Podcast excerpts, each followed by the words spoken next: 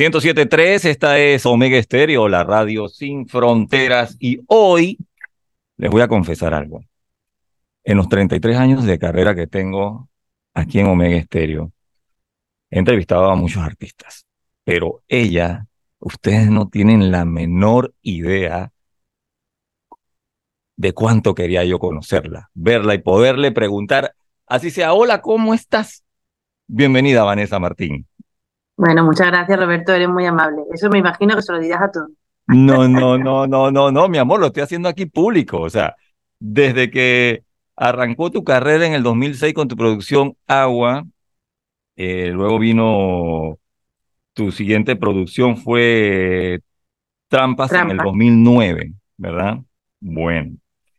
Y la verdad que he seguido mucho tu carrera. Eh, hay muchas canciones tuyas que me encantan. Y pues vamos a arrancar inmediatamente esta entrevista. Estuve leyendo un poco sobre ti.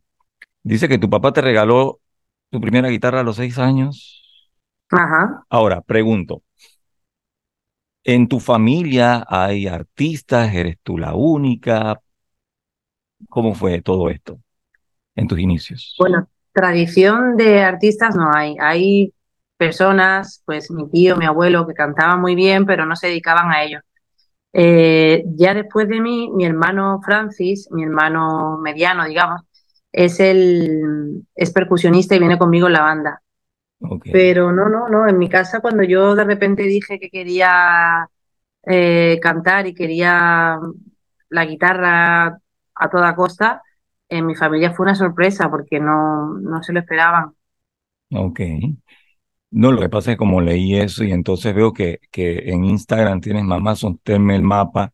Y que bueno, debe ser que son de familia artista, ¿no? Y entonces. No, no, que va, que va, no es porque mi madre siempre eh, dice que, que, si me hubiera preparado las oposiciones de pedagogía, eh, estaría tranquilamente viviendo feliz en Málaga, entonces no tendría que estar por ahí dando tantas vueltas. Y, y a día de hoy ella, que es consciente de, de cómo va todo, de, bueno, de, de, increíble y de mágico que está haciendo, pues ya va entrando en razón, pero el otro día, por ejemplo, me acuerdo que teníamos un concierto en, en Coruña y le dije, mamá, con lo bien que yo estaría con las oposiciones ahí en un colegio de 9 a 3, y dice, hombre, qué duda cabe, estarías infinitamente feliz aquí en Málaga y sin tener que moverte tanto.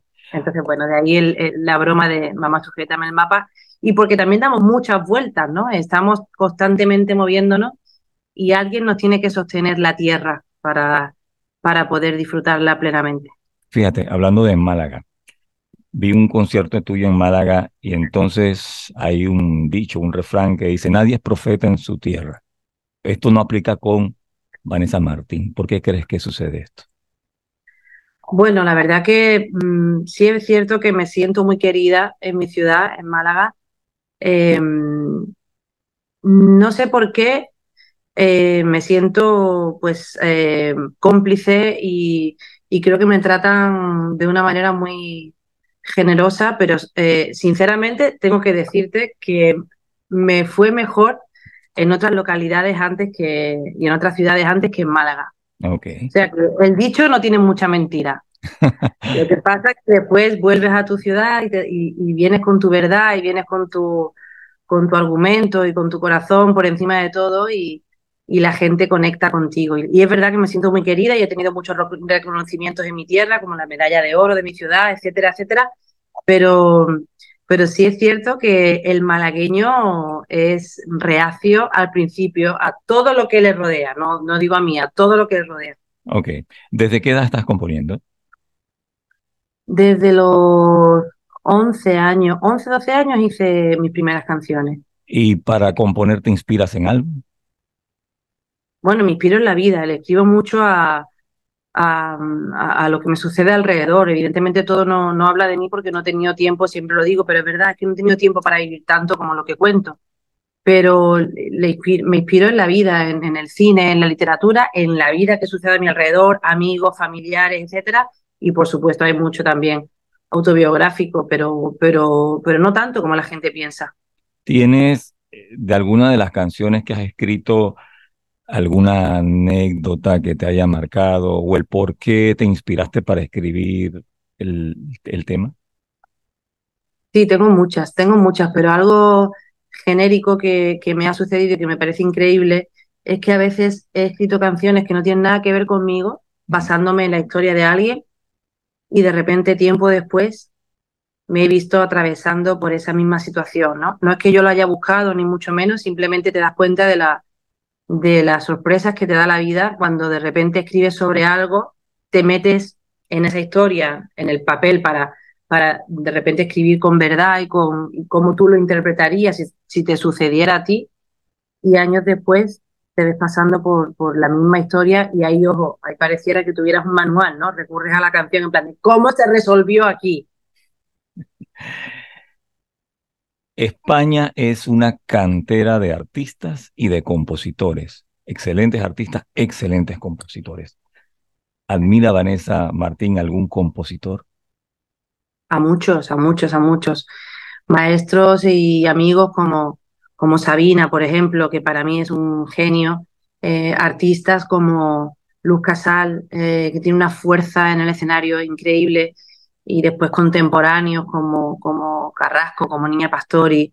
Eh, no sé, la verdad que mm, admiro a mucha gente y tengo la suerte de tener amigos en esta profesión eh, muy bonitos y muy especiales. Y sí que yo creo que admirar es un acto eh, casi que mm, de obligada nobleza para todo aquel que quiere mejorar. ¿Te gusta algún tema de algún otro artista que tú digas de que, wow, esta canción ¿por qué no la interpreté yo? ¿Por qué no llegó a mis manos? O una que te, que te encante, así que tú digas que, oye, me gusta esta canción, es lo máximo. Que no sea tuya. Yo escribo, lo que canto, entonces eh, eh, siempre termino cantando lo que de alguna manera u otra eh, he escrito, ¿no? Em, sí que hay canciones como, por ejemplo, eh, la canción más hermosa del mundo de, Sabina o, o, de Alejandro Sanz, por ejemplo, Ella, em, o Cuando nadie me ve. Eh, hay canciones que, que, sí que de repente, un Contigo de Sabina, insisto, o un Mediterráneo de Serrat, que para mí son obras maestras, ¿no? De, de, son canciones como muy grandes y muy poderosas. Sí que hay canciones que me hubiera gustado escribir a mí y otras muchas pero bueno, para que para, para ser breve y, dejarte algunos titulares, te digo estas, pero hay muchas otras que me hubiera encantado escribir y que bueno, confío en que todavía me queda mucho tiempo para, para escribir la canción más especial de mi carrera. Ok. De todas tus producciones, ¿todos los temas son tuyos? Sí. Ajá. Tres de tus canciones favoritas. Sé que es difícil, pero las tres que tú digas de que, oye, estas tres, no sé, algo tienen estas tres.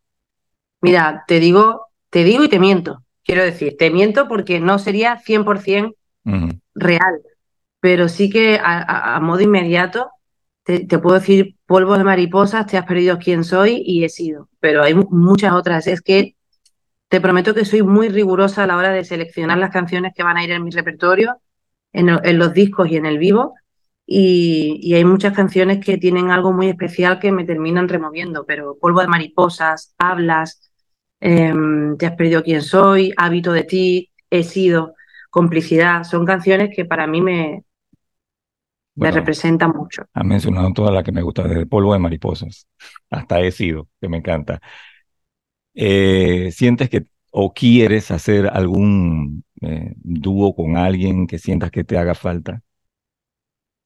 Bueno, la verdad que no porque me haga falta en el sentido de que no, no, no estoy buscando la estrategia, pero sí hay gente y artistas a los que admiro muchísimo, como un Ed Sheeran, una Adele, em, y, eh, bueno, pues eh, de Latinoamérica, Carol G, me parece una tía con un talento increíble y súper divertida y súper artista. Y una Dualipa, por ejemplo, me encantaría también. Em, no sé, yo creo que, que, hay muchos artistas por ahí que me, que me inquietan mucho y me, y me gustan su, su, talento, su manera de expresarse, su, su personalidad y lo que transmiten. Sobre todo para mí un artista tiene que tener capacidad de transmisión, ¿no? Hay, artistas que son increíbles, pero mm, no sabes por qué no te provocan esa, esa sensación, ¿no? Ok. Eh, fíjate, me mencionaste los artistas eh, y entre ellas estuvo Carol G. La música actual, lo que más suena normalmente, este ritmo reggaetón, por decirlo así. Y si lo vemos, lo que era la música antes a lo que es lo de ahora, sientes que hacen falta compositores, artistas, sientes que está bien, que vamos en la dirección de que todo el mundo se está montando en ese ritmo. Pues siento que hace falta industria. Siento que, que compositores y artistas hay de sobra, talento hay de sobra, pero ni las plataformas digitales como Spotify, Apple Music, me centro más en Spotify, eh, no dan la oportunidad real que merece eh, mucha cantera de artistas y compositores y compositoras maravillosos que hay por ahí. Eh, es bastante sectario Spotify y lo digo y no me da reparo decirlo, pero y todos estamos ahí, pero creo que, que es necesario que haya un que nos posicionemos los artistas y que haya un cambio de, industria y que la industria favorezca realmente a los artistas por encima de, del negocio, porque eso se ha olvidado un poco de unos años para acá. Ok. Placeres y pecados. ¿Por qué placeres y pecados? Porque la música es un placer, porque vivir es un placer, porque atreverse a ser eh, individuo que participa en el mundo es un placer increíble y todo lo que provoca un placer increíble y magistral pareciera pecado. Y para mí el pecado realmente es no atreverte a ser y perder tu identidad y dejar de ser y no reivindicar aquello en lo que crees, los valores en los que crees. Em, placeres como viajar, tu familia, tus amigos, comer eh, rico, em, el sexo, participar de la vida de una manera realmente activa, eh, es eh, increíblemente satisfactorio y eso no puede ser nunca un pecado. Pecado es abandonar esto para mí. He seguido tu gira a través, a través del Instagram, todas las publicaciones que haces a diario cuando te presentas y todo eso me encanta. Esto, y ahora vas a estar en Panamá. Espero que llegue octubre rápido. ¿Qué esperamos en este concierto de Vanessa Martín aquí en Panamá? Es tu primera vez en Panamá, ¿verdad? Es mi primera vez en Panamá cantando, presentando mi música. Sí, he estado a nivel personal eh, de turismo, pero sí que eh, es la primera vez y, con muchas ganas. Voy con placeres y pecados a todo lo que da y con canciones de mi repertorio, entre ellas Polvo de Mariposa, Arráncame, Te has perdido quién soy, No te puedo retener. Canciones que, que no pueden faltar, pero sí que son, están siendo conciertos muy especiales y yo creo que la bola de nieve que estamos generando de cara a la gira de Latinoamérica. Eh, va a ser muy especial porque vamos ya muy rodados, muy sólidos, muy consolidados, ¿sabes? Muy con, con, una complicidad increíble en el escenario. La gente se lo está pasando muy bien, en el público en general se lo está pasando muy bien. Y eso pretendemos conseguir, eh, pues esa huella en, Latinoamérica y en Panamá. Pues eh, es la primera vez y, y voy con la expectativa de cómo será el público de Panamá. ¿Sientes que te hace falta algo en tu carrera?